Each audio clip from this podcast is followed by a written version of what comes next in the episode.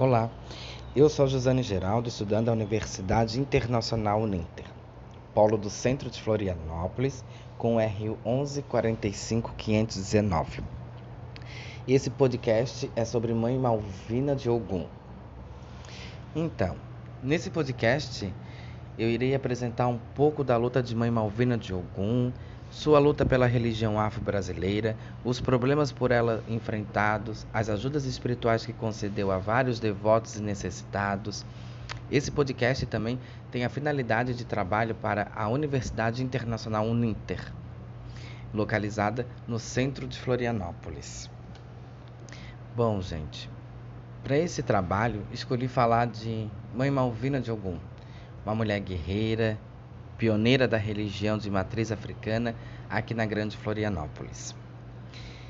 E podemos também, e devemos, na verdade, lembrar também a importância de todas as mulheres na sociedade, porque é muito importante deixar aqui registrado que a mulher tem tido um papel importantíssimo em nossa história, desde a era da burguesia. Elas sempre estiveram presentes, mesmo não aparecendo ao público, mesmo não tendo voz ativa, mas elas estavam ali presentes. Pode ser em um discurso ou em qualquer um outro papel cujo homem sempre se manifestava, incluindo em forças de batalhas e demonstrando fibra e atitude, como aconteceu na Revolução Francesa. Bem, gente, vamos começar falando um pouco da trajetória de Mãe Malvina de Ogum. Mãe Malvina de Ogum, nascida em 1910 em Itajaí, Santa Catarina, Malvina Arioso de Barros, era tecelã, negra e pobre. Por volta dos 30 anos, sentiu os sintomas da mediunidade, onde crises epiléticas a obrigaram a sair do emprego na tecelagem e procurar ajuda na Umbanda, no Rio de Janeiro, em 1941. Quando retornou do Rio, Malvina abriu seu primeiro terreiro no bairro Coloninha, na rua Felipe Neves, onde recebia o seu Ogum, a Preta Velha e a Cabocla Jurema. Mesmo sendo um lugar deserto, Malvina foi perseguida várias vezes pelas polícias, onde entravam e levavam seus tambores para a delegacia. Fato esse que só terminou com o seu segundo casamento, no qual o marido se tornara policial. Logo após esse fato, Malvina se tornou conhecida entre toda a população florianopolitana por seus bens realizados no terreiro, onde inclusive pessoas de nome como Espiridião Amin, Ângela Amin e César Souza procuravam ajuda espiritual. Mãe Malvina acolhia a todos e os ajudava, independente de sua classe social, e deixou vários legados. Um deles foi o amor e a caridade ao próximo e o orgulho de ser um bandista. E me perguntam, às vezes, que lugar de memória serve para ela?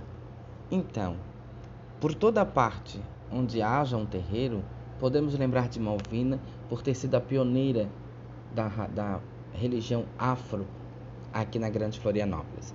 O mais recente lugar que vimos e que podemos lembrar de Malvina foi na quadra da escola de samba Unidos da Coloninha que fizeram uma justa homenagem. Ou então no seu próprio terreiro, onde se encontra fechado, depredado, mas que ainda continua com suas energias e plantações.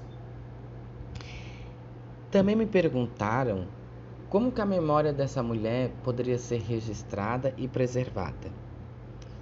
Estava lendo uma reportagem sobre Malvina e concordo com o que li. Porque podemos dizer que, por tantas dádivas e lutas pela qual Mãe Malvina de Ogum passou e tanta gente que ela conquistou, creio que os povos de matriz africana deveriam se juntar sim e montar um museu com o nome da pioneira da religião afro aqui na Grande Florianópolis.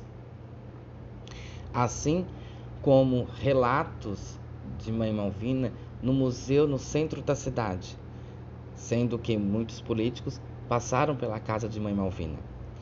Deveria haver, sim, um museu em seu terreiro, onde hoje se encontra infelizmente depredado, abandonado, e este lugar deveria ser tombado como patrimônio histórico, pela luta, dedicação, batalha, por tudo aquilo que ela passou e por tudo aquilo que ela ensinou e ajudou, né? Por todas as batalhas que travou em seus anos como mãe de santo e acolhedora dos mais necessitados espirituais e materiais. Bem, gente, é... eu quero deixar aqui a minha saudação a essa grande mulher que da onde ela está, eu tenho certeza que ela está olhando por todos nós que somos de religião de matriz africana né? Essa mulher guerreira e ao seu orixá, o pai Ogum, que também é um homem guerreiro, né? É o dono do ferro, é o dono da espada, né? E proporcionaram é, dias melhores a muitos que necessitavam, né? Então, para finalizar esse podcast, eu irei cantar um pontinho pro Pai Ogum que lembra muito de Mãe Malvina. Se meu pai é Ogum, Ogum, vencedor de demanda, quando chegar do né pra saudar filhos de Umbanda. Se meu pai é Ogum, Ogum, vencedor de demanda, quando chegar no né pra saudar filhos de Umbanda. Ogum, Ogum, Ogum Yara. Ogum, Yara. Salve os campos de batalha, salve a sereia do mar. Yara. Ogum, Ogum Yara. Salve Pai Ogum, salve a Mãe Malvina.